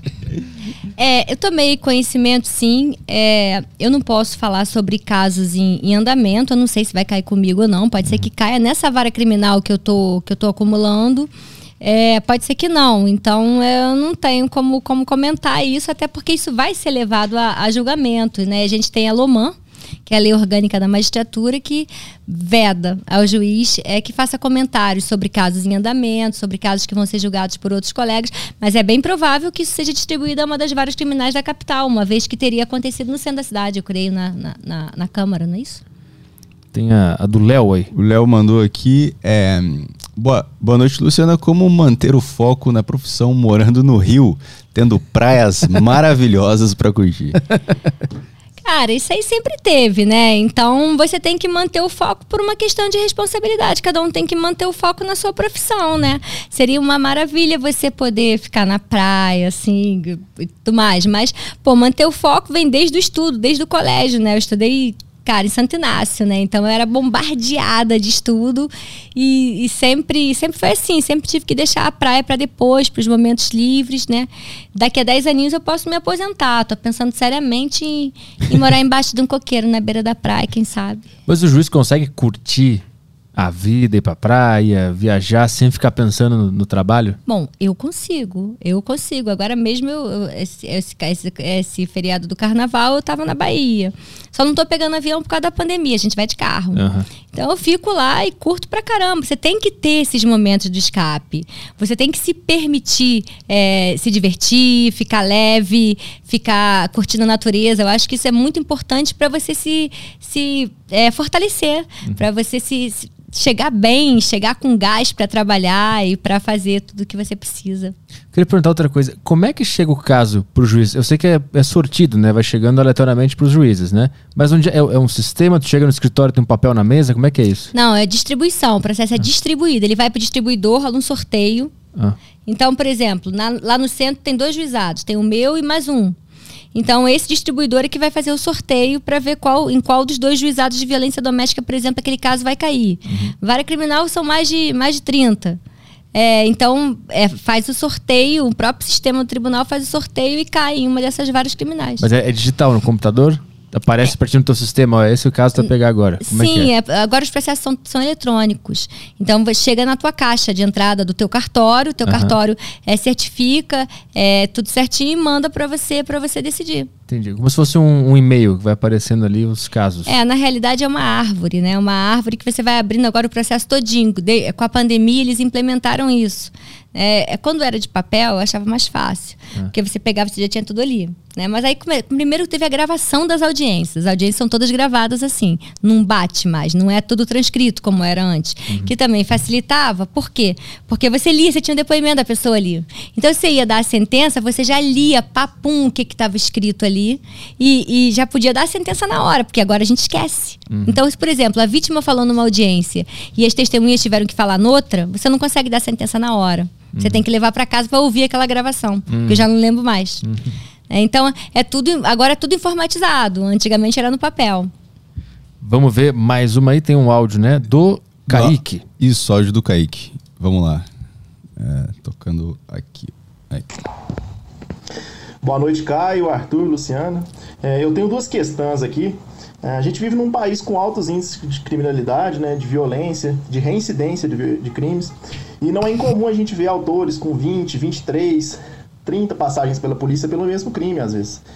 E enquanto juíza, como você percebe essa questão da impunidade? Você acha que isso impacta ou não na, nos índices de criminalidade?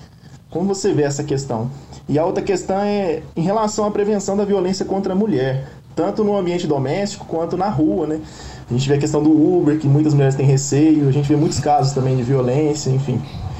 E orientações gerais de prevenção à violência para mulheres quando elas estão sozinhas, etc. Então, primeira questão, essa questão dos caras é, que tem muitas anotações. A gente pega sujeitos que tem 70 anotações na folha penal. O que, que conta para aumentar a pena? Só aquelas que têm trânsito em julgado, ou seja, só aquelas sentenças que já foram confirmadas em todas as instâncias. Se o cara tem 20 anotações e nenhuma delas tem trânsito em julgado, a gente não pode considerar. Eu já briguei muito por causa disso, já tive muita sentença reformada, porque eu acho isso, de alguma maneira, que fere o princípio da igualdade. Mas a minha posição é minoritária. Você cansa de dar murro em ponta de faca, e você acaba aceitando a posição da maioria, sumulado. Eu só posso levar em consideração para aumentar a pena do sujeito as sentenças com trânsito em julgado. Né? Uhum. Aquelas condenações confirmadas. O resto, se ele tem um monte de inquérito, eu acho, confesso que eu acho esquisito. Porque, pô, como é que você vai. Como é que o cara vai ser tão perseguido assim, que ele tem 20 anotações e ele nunca fez nada? Uhum. E aí você vai ter que tratar ele da mesma forma do cara que tem a FAC, a folha de antecedentes limpinha. Mas essa é a posição da jurisprudência, dos nossos tribunais superiores.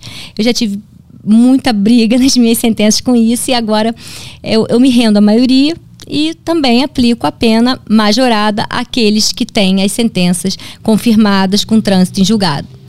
A outra questão da prevenção da violência, né? A gente já falou sobre a campanha do sinal vermelho, sobre o Maria da Penha Virtual, que é um app web, né, não fica marcado, ou seja, a mulher abre e ele some depois que ela preencheu todos os dados, o, o agressor não vai cons conseguir consultar que ela usou o app. Hum.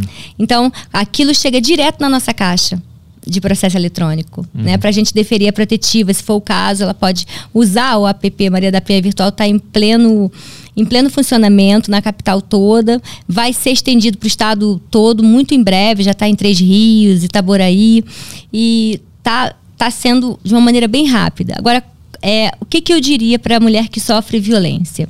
Ela deve ter sempre uma cópia dos documentos dela e dos filhos separado se ela tiver carro, ela deve ter uma cópia do, da chave do carro à mão, um telefone à mão e sempre alguma quantia em dinheiro, caso ela precise fugir. Nos momentos de tensão e violência, evitar ambientes como, por exemplo, a cozinha, que tem facas, objetos pontiagudos que podem agravar essa violência. Ela tem que ter uma rede de apoio, uma amiga, uma pessoa da família, quem ela conte o que ela está passando. E ela tem que ter uma, essa rota de fuga. Ou seja, essas, essas, esses documentos, chave, o dinheiro da passagem ali separado, para que ela possa fugir de uma eventual tentativa de feminicídio. Uhum. Isso que eu diria. Toca mais uma aí. Tem uma, uma pergunta aqui do Pedro que é interessante. Essa é boa. Vamos lá.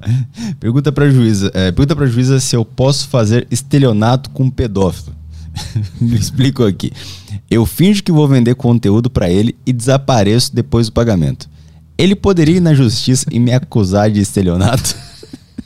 Cara, não, né? De se você. É, é, se ele. Esse negócio da, da, pedofilia tá um negócio muito esquisito, que começou a chegar muito pra gente na violência doméstica. Hum. Tem uma lei, acho que de 2019 é o, é o, ano, que diz que os, que os estupros de vulneráveis, de crianças, devem ser julgados na, nas varas de violência doméstica enquanto ainda não for criada a vara específica só para o julgamento de crimes contra vulneráveis. Uhum.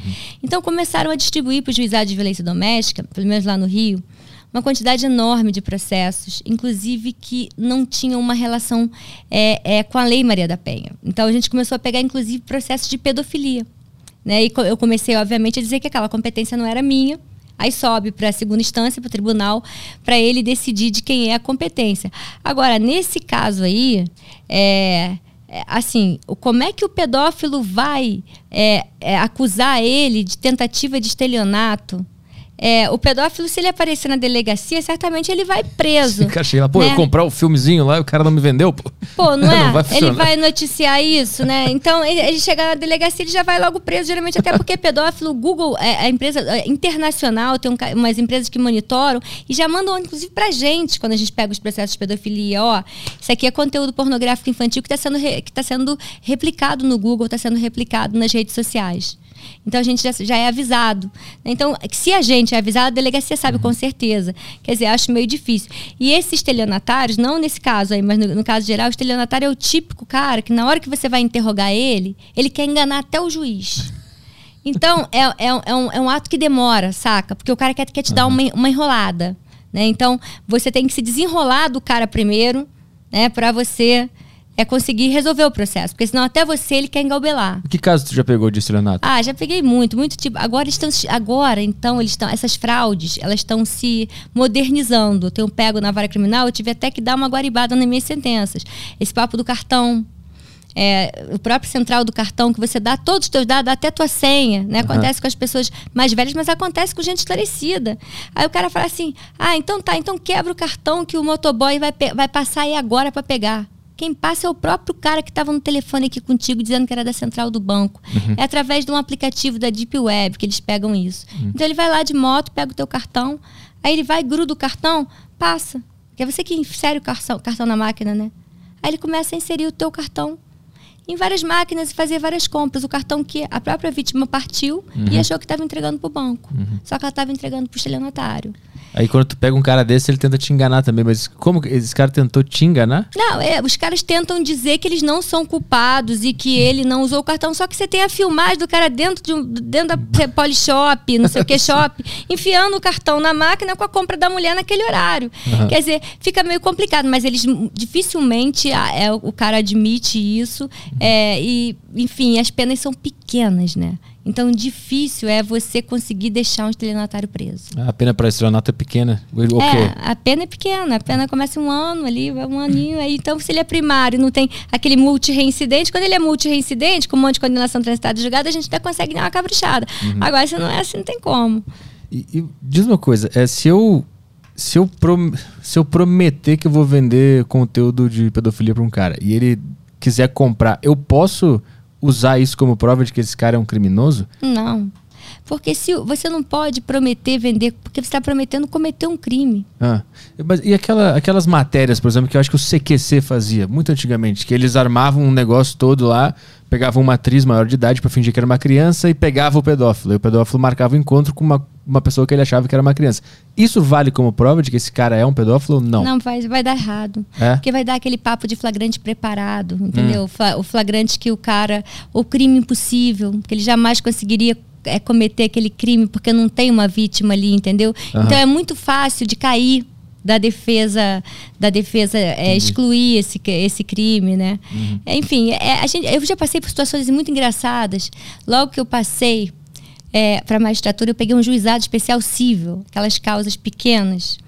É, e eu peguei um pai de santo que entrou contra listas amarelas. Lembra das listas amarelas? Isso não é do seu tempo. Eu lembro, tinha em casa, Pois é. várias. Aí o cara entrou porque a lista amarela não anunciou a tenda, a tenda né, dele. E ele foi caracterizado. Então eu fiquei assim, jamais esperava aquilo, né? E Aham. é, efetivamente ele confirmou que ele havia pago, isso já tem uns 20 anos. E, e que, então, é, foi, esse foi um dos casos.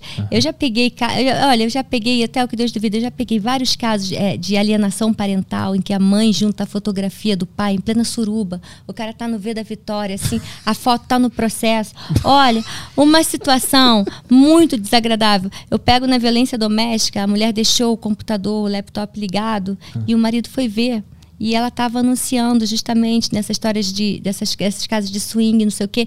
Então, parecia até aquelas obras de arte moderna que não dava para identificar quem era quem. E eu não conseguia sequer ver se a mulher estava ali mesmo.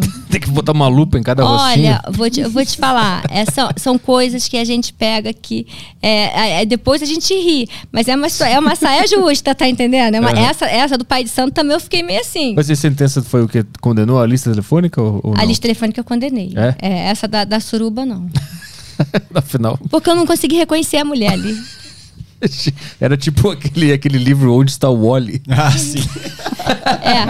É, é, é, é muita, é muita loucura. É, mais uma pergunta aí do. Léo. É, Ah, do, do humor. é, O, o Zé Leolins, que é a defesa do, do Chris Rock. é, Luciana, como vocês, juízes, lidam quando o processo é relacionado ao humor? Olha, isso é mais pra galera do cível, né? Quando rola um pedido de indenização é, e tudo mais.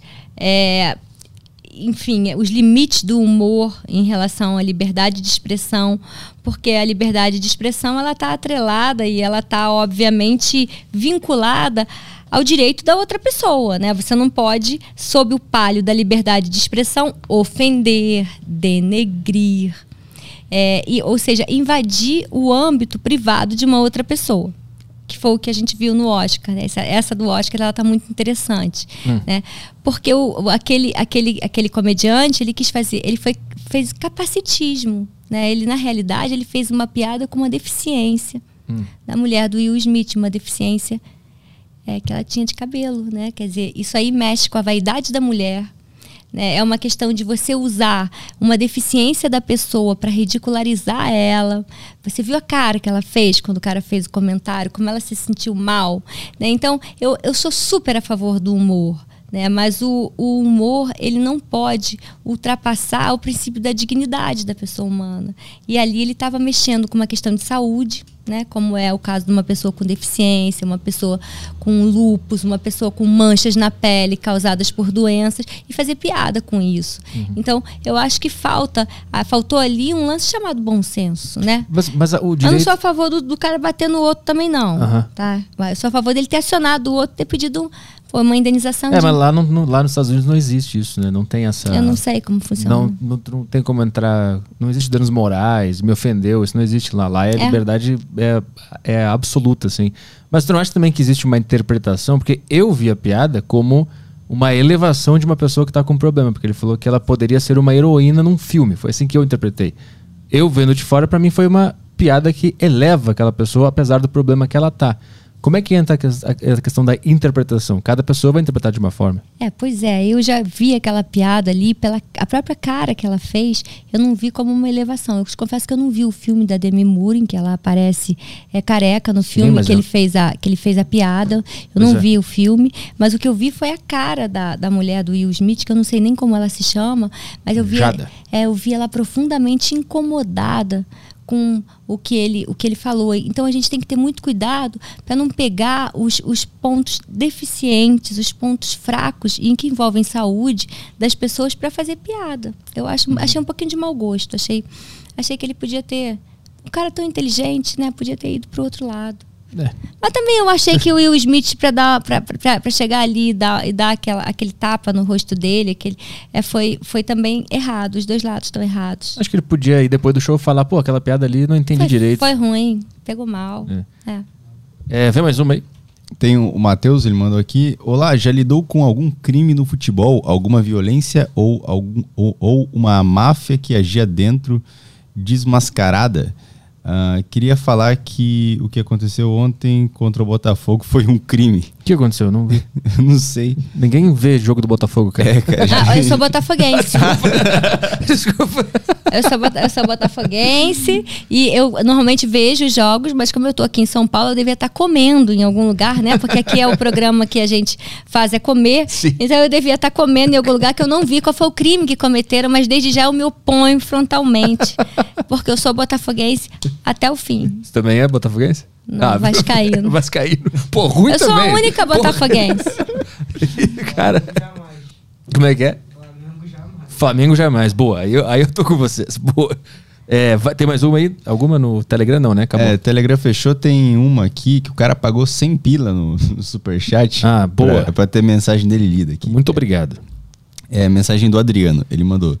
É, Juíza, a senhora não acha que acontecem muitas denúncias falsas e isso pode prejudicar o homem na sua vida profissional e familiar? E se, caso a palavra da mulher for a única prova, a senhora acredita na mulher mesmo se for a única prova? E se ela estiver mentindo?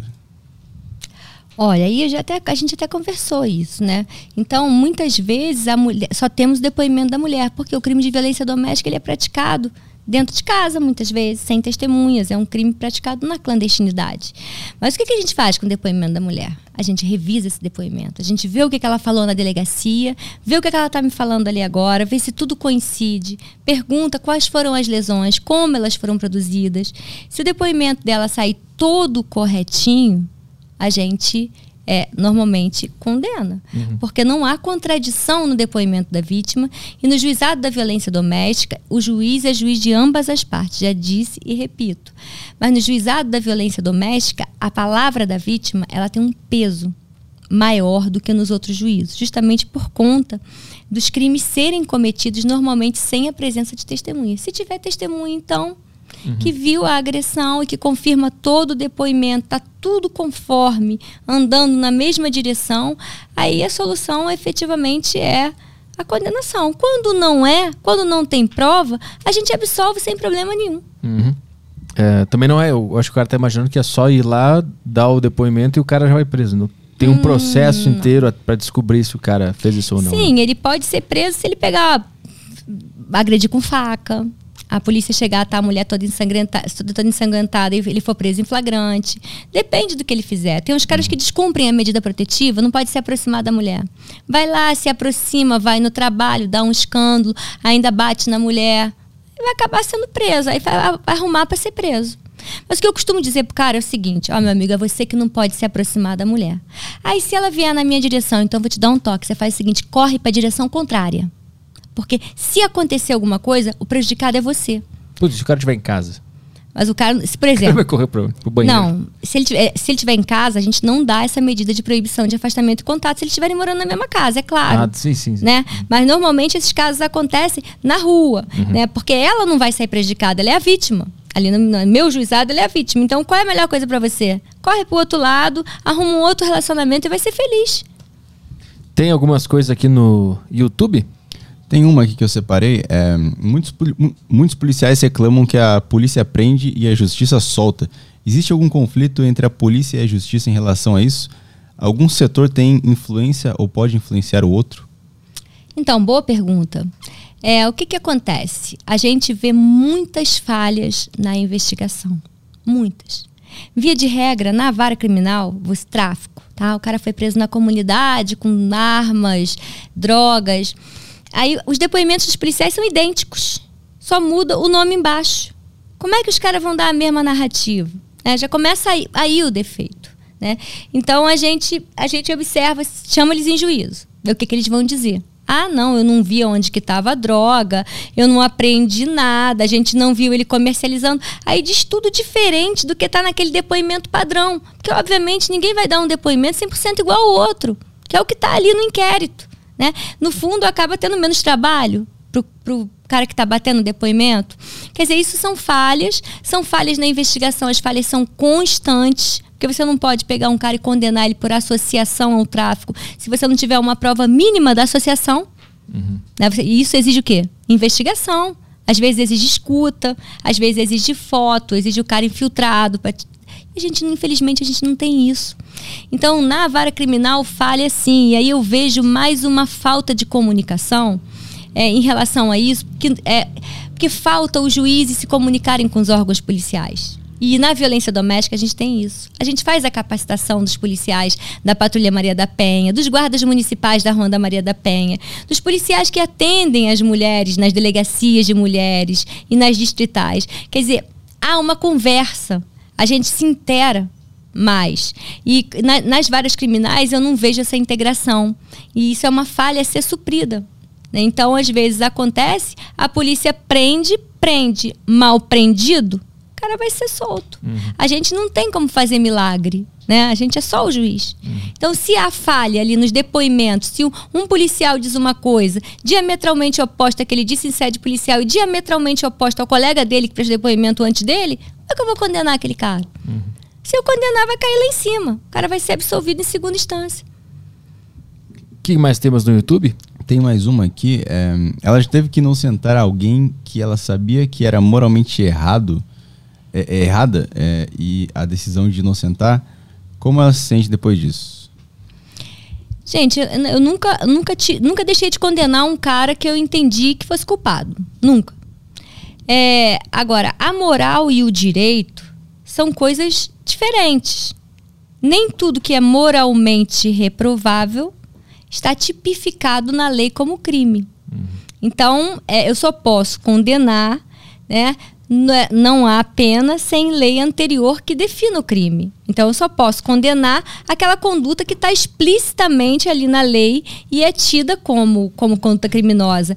E nem tudo que é imoral é, é criminoso. Uhum. Por exemplo, é, trair é imoral. Você trair o seu companheiro é imoral? É imoral. Mas é crime? Não, não é crime. Já foi. Já Hoje em dia não é mais. É. Ah, deixa eu perguntar uma coisa também. A lei, ela é técnica ou ela é um indicativo do que fazer no sentido de que é interpretativo? Cara, toda lei dá uma margem à interpretação. No direito penal, os tipos penais, os crimes, você não pode interpretar muito, porque senão dá uma. Você fica com um espaço muito grande é, para como é que eu vou falar? A, a, conduta do cara ela tem que encaixar exatamente no que está escrito na lei, para você ter um tipo penal incriminador. Nas outras áreas do direito, você tem mais chance de interpretação. Agora, para a conduta incriminadora, o crime em si, a conduta do cara tem que estar tá descrita ali, antes do cometimento do crime. Uhum. E aí você tem que encaixar aquela conduta naquele crime. É isso que você me perguntou? É, pra, pra tipificar um crime, eu entendo que tu encaixa o que o cara fez ali, né? Mas assim, eu não sei como é que funciona, talvez em outras áreas. Talvez o crime seja mais direto do que as outras áreas, né? E as outras são mais interpretativas do que a do crime? Sim, existem outras, outras, é, é, outras áreas que você tem mais chance de interpretar. Uhum. Você tem, é mais aberto. É, o crime ele tem que ser fechadinho, uhum. porque para não, não haver justamente essas, essas incriminações injustas, você criar tipos específicos para aquela situação. Né? Então, você é, em outras áreas do direito é, existem vários tipos de interpretação em que você coaduna, inclusive no processo penal também. Uhum. Essa história do juiz produzir ou não produzir provas, né? do juiz ter uma postura inerte Hum. Né, como órgão totalmente imparcial, postura essa que eu não concordo, porque eu acho que o juiz tem que esclarecer. Ele não faz uma atividade probatória principal, hum. né? Ele faz uma atividade probatória secundária, subsidiária. Né, apenas para que esclareçam-se as provas. Mas tem gente que entende que nem essa subsidiária ele pode fazer. Então isso é uma questão de interpretação. Hum, entendi. Então, no crime existe tipos de crime, o cara fez um negócio, tu encaixa ali, já tem uma pena prevista Sim. e, e aí tu dá. Então, onde é que eu. Tem algum ponto, é, algum ponto de. algum ponto cego em tudo isso que, que, dá muito problema, que dá muita contradição, que o juiz não sabe muito bem o que fazer? Ou tá tudo muito claro no direito penal? Não, no direito penal a gente tem é, é, é os, os, tipos objetivos e os crimes ali encaixados. A gente, por exemplo, nos crimes relacionados à droga, né? Quais são as drogas? Aí a gente precisa de uma complementação, que são nas portarias. Né? Então, cada vez eles criam novas drogas, né? Cada vez pinta uma droga nova. Então, uhum. essa droga ela tem que estar dentro da portaria do Ministério da Saúde para ser tida como substância entorpecente, substância proibida. Uhum. Então, é uma lei que exige uma complementação. Então, se um cara criar uma nova hoje, ele tá tem um tempinho até conseguirem criar até a portaria. disseminar também, né? Até geral ficar tomando conhecimento. Sim. Pois é. é. Entrou mais alguma coisa no YouTube aí, Caio? Ah, no YouTube não, mas tem uma aqui interessante no Telegram que entrou. É, do Cortes, ele, sobre, sobre, o caso do, do mendigo lá, do personal e tal. É, constatando que a mulher realmente teve um surto, esse mendigo pode responder por algum crime? Uh, hum. Sei que sem apurar tudo é difícil, mas não. Mas hipoteticamente falando, é, né? É. Então, é, esse caso está dando a beça que falar, né? A mulher foi correta, né? Ela disse que foi consensual. Ela poderia dizer para o marido dela que o mendigo é, obrigou ela a ter relação sexual, mas ela falou que não, que foi ela que quis, que foi tudo muito consensual. Uhum. É, eu não sei quais são as provas que vão ser trazidas para o processo. O que me preocupa aí? Estão ah. convidando o mendigo para ser candidato. Ah, Brasil, né? Cara, então, mas é, mas é, aí que tá. A hora da gente pensar é essa. Ah. Porque esses caras é que vão fazer as leis que eu tenho que aplicar. Tá? Exatamente. Tá? Então, essa, essas leis elas têm que ter uma coerência mínima e todo mundo tem que pensar antes de votar. Porque não é o juiz que faz a lei. Quem faz a lei são esses caras que a gente vota, que a gente tem que ir lá votar, cobrar, né? Porque brasileiro é um povo que não está acostumado a reclamar.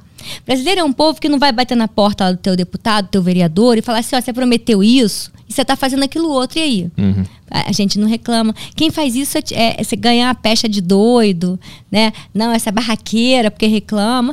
Não, a gente tem que reclamar. A quantidade de imposto que a gente paga é absurda, cara. Acho que nenhum outro lugar do mundo se paga tanto imposto quanto a gente paga. E as coisas não funcionam. Né? Então, e tem que pensar quem a gente vai colocar lá para fazer as leis, galera. Que depois não adianta reclamar com o juiz, não. Lula lá, ano que vem.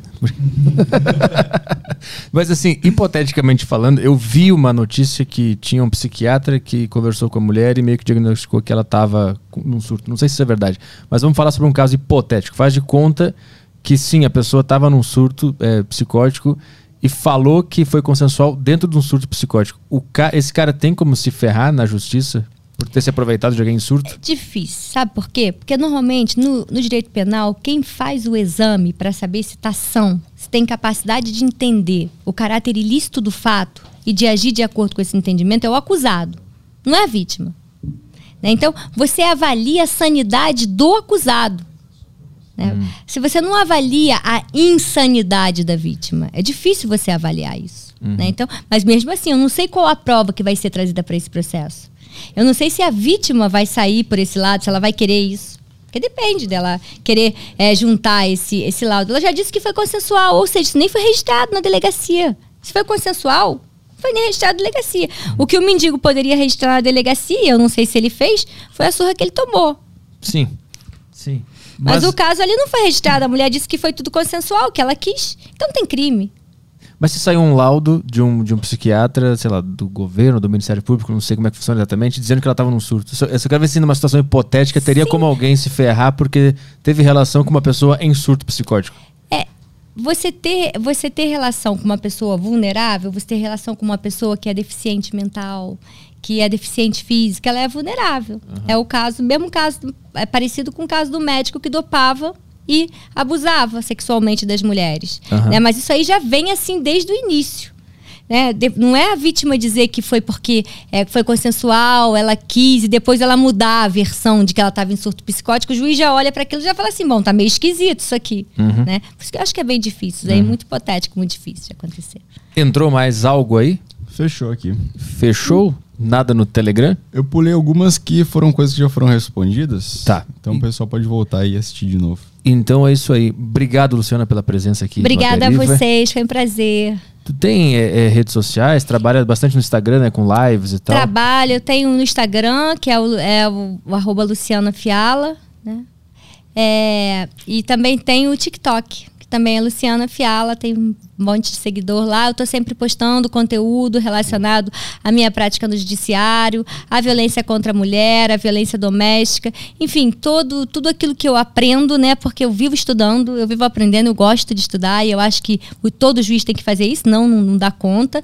Eu gosto de passar para frente. Uhum. E o jeito que eu estou encontrando de passar para frente, desde a pandemia, é através das redes sociais. Então, quem quiser me seguir vai ser super bem-vindo. Boa. E super agradeço a vocês aqui também, foi ótimo.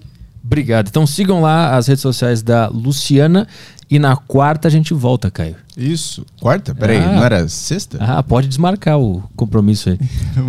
quarta a gente vai voltar vai com... Vai ter mais churrasco mais. Com a Deriva Concert Pix. Pix Concert. Ah, legal. Quarta-feira estaremos aí com novidades. Vai pra... ser um evento, então? É o, é o anúncio da. Como é que quando a empresa declara falência? Anúncio da, anúncio da falência. Ah, tá. Eu achei que a gente ia colocar a bandeira na lua, mas vai ser o contrário. Vai ser o contrário. Vai tirar a bandeirinha da lua, tá vai voltar para a terra e ficar quietinho na nossa. É isso que a gente vai fazer. Entendi. Então convido todos, todas as 500 pessoas que estão assistindo esse podcast hoje. A quarta-feira estaremos aqui no nosso Aderiva Extra Concert Show. Pix, não, como é que é? Concert, é, Pix, Pix Concert. Concert. Isso. E nós vamos anunciar coisas muito importantes aí. Coisas que nem eu sei. Exatamente. Beleza. Notícias muito tristes e, e desanimadoras. Ah, então. É. Quarta-feira espero todos vocês aí. Beleza. Um beijo. Falou. Tchau, tchau.